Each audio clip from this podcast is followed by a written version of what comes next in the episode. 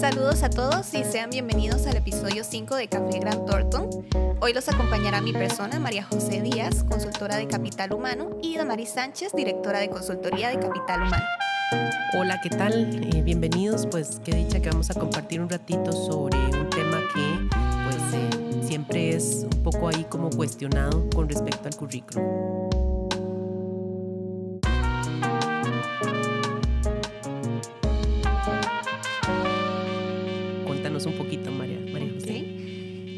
Todos sabemos que el currículum es y seguirá siendo la herramienta clave para acceder a las empresas, ¿verdad? Eh, tanto si nos encontramos desempleados como si aspiramos a una nueva oportunidad laboral. Y por esta razón es que debemos cuidarlo al máximo, ya que es la primera impresión que tendrán las empresas sobre nosotros. Cuando estamos realizando el currículum es muy normal que nos surjan dudas como qué debo poner y qué, qué información no, ¿verdad? ¿Cuántas páginas debe tener? Eh, ¿Será una página suficiente? Y la pregunta más famosa de todas, ¿debo poner mi fotografía o no? Es por esto que hoy doña Damaris y yo los ayudaremos a evacuar algunas de estas dudas. Sí, en efecto, bueno, qué importante María José, porque eh, lo primero es partir de, de una realidad. Tampoco existe como como el currículum perfecto, como, como algo que le guste a todo el mundo por parejo. Realmente nosotros nos basamos en los consejos que vamos a dar hoy en nuestra experiencia eh, manejando durante pues mucho tiempo procesos de selección para clientes, ¿verdad? Eh, de todo tipo. Y, uno se encuentra pues eh, criterios distintos. Se encuentra personas que les gusta un currículum mucho más corto, de una sola página, algunos otros quieren algo mucho más extenso y demás. Pero bueno, María José, vos que, que tenés ya experiencia en esta área, pero pues que también tenés una perspectiva generacional diferente. Contame un poquito, pues, qué, qué, qué haces vos, qué, qué buscas cuando estás revisando currícula. Ok, primeramente lo que yo me fijo es en los requisitos que me solicitan, en este caso nuestros clientes, ¿verdad? Que deben cumplir. Eh, pero también me fijo en otros eh, datos como los personales, por supuesto. He encontrado algunos donde ponen algunos datos como eh, estado civil, cantidad de hijos, pasatiempos. Considero que estos datos eh, pues deberían ser tratados mejor en una entrevista y no colocarlos en el currículum, ya que en el momento de la entrevista es cuando nosotros buscamos crear esa conexión y conocer mejor al candidato tanto a nivel profesional como personal. Sí, qué importante, porque la verdad es que em, hay todo tipo de personas, hay gente muy especializada eh, a la hora de hacer procesos de selección, que por supuesto eh, tienen todo el cuidado de no caer en temas de discriminación, etcétera, pero ya sabemos que no siempre es así, que a veces la gente ve el currículum y, y es cierto, ¿verdad? Por ejemplo, nosotros recomendamos no pongan la edad no pongan estado civil, no pongan ningún tipo de dato que pueda llevar a la discriminación, ni a favor ni en contra, ¿verdad? Em, digamos, por ejemplo, como decíamos, con respecto a la edad, a veces van a considerar que si estás ya eh, muy mayor o si estás demasiado joven, si pones estado civil, hay alguna gente que, que prefiere que la gente tenga una relación formal, casado, otra gente no le gusta que pongan divorciado, no sé, eh, eh, son temas de discriminación y mucho menos cosas como filiaciones, afiliaciones políticas, religiosas, cosas de esas que definitivamente es mucho mejor evitar incluir allí, ¿verdad? Correcto. La información que yo considero esencial para un currículum sería empezando por la información personal, ¿verdad? Como nombre completo, número de identificación, a veces es importante, la dirección, que ésta esté actualizada también, y algo muy importante, el número de teléfono y el correo electrónico escrito de la manera correcta, ya que me ha pasado algunas veces que quiero comunicar a un candidato y me llevo la sorpresa que en el documento no indican su número telefónico o está escrito de manera errónea y esto puede llevar a la persona hasta perder una oportunidad de entrevista. Sí, verás que a mí me ha pasado también. O, por ejemplo, ahora es muy usual que la gente ponga únicamente su teléfono celular. Y ya sabemos que a veces puede ser que, que estés sin cobertura o estás en otra llamada, etc. Entonces, para mí, digamos, volviendo al tema del currículum, es importantísimo ver dos aspectos básicos que tiene que ver con el formato y el contenido.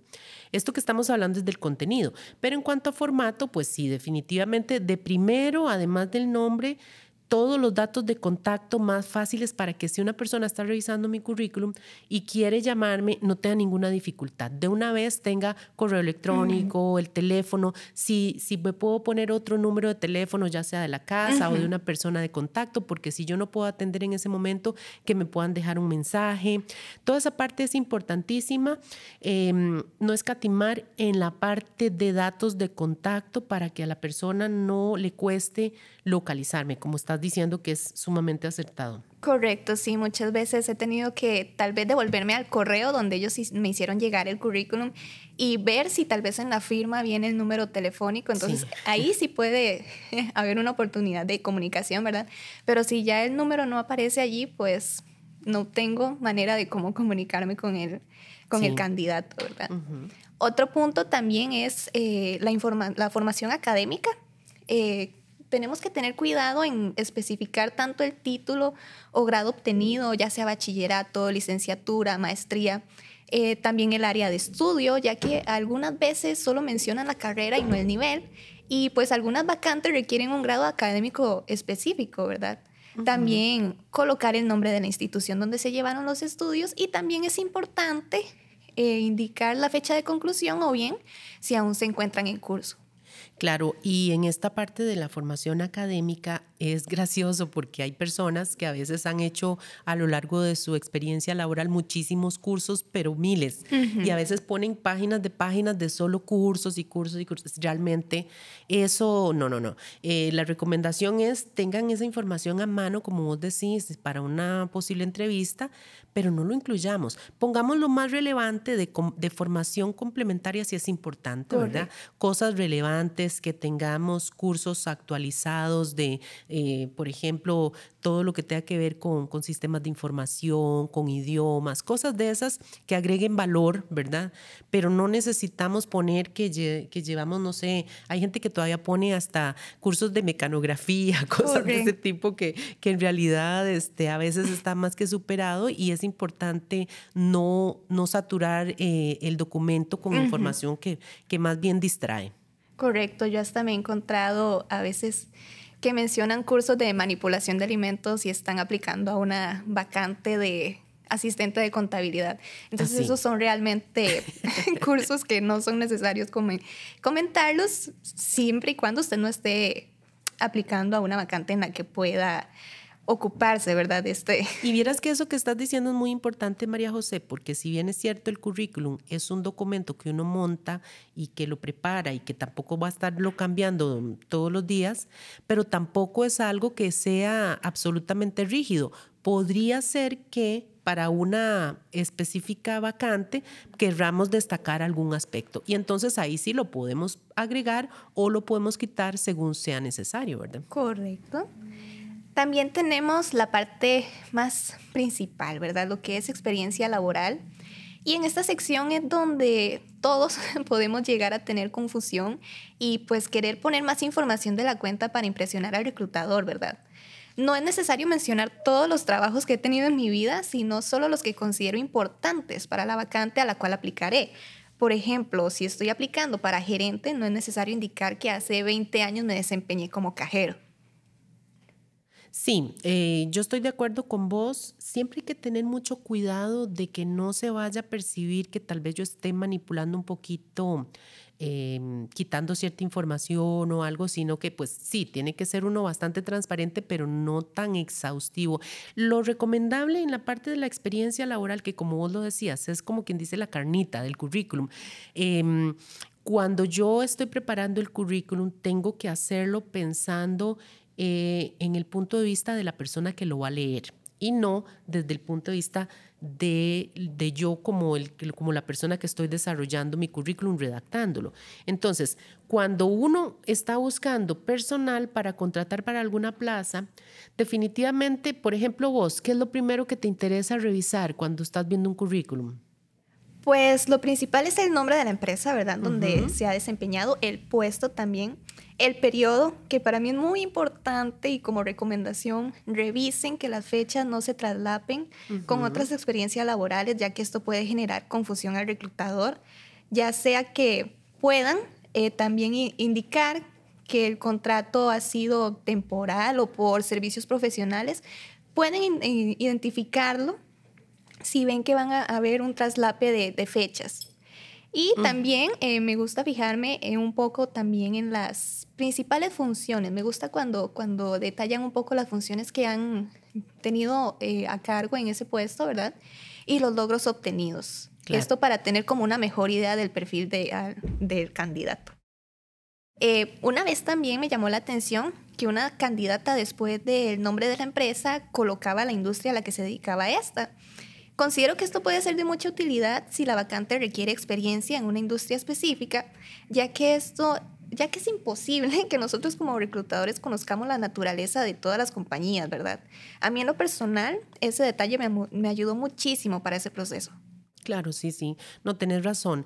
Lo más importante quizás eh, es que el currículum realmente debemos utilizarlo como prácticamente como una herramienta de mercadeo de uno mismo. Tenemos que saber que en el mercado hay muchísimos candidatos probablemente muy parecidos a, a mí mismo y yo, y yo de alguna manera quisiera diferenciarme. Entonces, cuando estamos hablando de la experiencia, a mí me gusta, por ejemplo, que la gente empiece de lo más reciente hacia atrás, no del primer trabajo que tuvo hace 20 o 30 años, sino hacerlo en orden descendente. Empezar de lo más reciente, del trabajo actual, si ya está, si está trabajando todavía, o del último. Y que a la hora de mencionar las, como vos decís, las funciones, tal vez lo haga a manera, digamos, de bullets separados, no un solo párrafo grandísimo que cuesta mucho leerlo y a veces la gente se lo salta, ¿verdad? Entonces, como bullets con las principales ideas, tratando de reflejar no solo la función que yo tuve, sino los logros que aporté, las, eh, las ventajas que, que tuve. Eh, por ejemplo, si puedo poner números de mejoras, de porcentajes, de cantidades de gente que tuve a cargo, etcétera, etcétera. Toda esa parte eh, agrega mucho valor a la hora de diferenciar un currículum. Correcto, doña Damaris. También, eh, bueno, al menos yo he podido ver en internet varias discusiones sobre cuál debería ser la extensión de los currículums. Uno dice que lo mejor es una página porque en cada proceso de selección, pues los reclutadores recibimos muchísimas hojas de vida, ¿verdad? Y revisarlas toma bastante tiempo. Yo soy partidaria de esto, la verdad. Considero que una extensión de una o dos páginas es la idónea mientras que este refleje la información importante, ¿verdad? Y relevante para la vacante. Me ha tocado revisar hasta hojas de vida de cinco páginas y realmente toda la información que mencionan no es necesaria. Y por supuesto que se volverían procesos bastante desgastantes si todas las personas realizan currículums tan extensos. Correcto, no, no.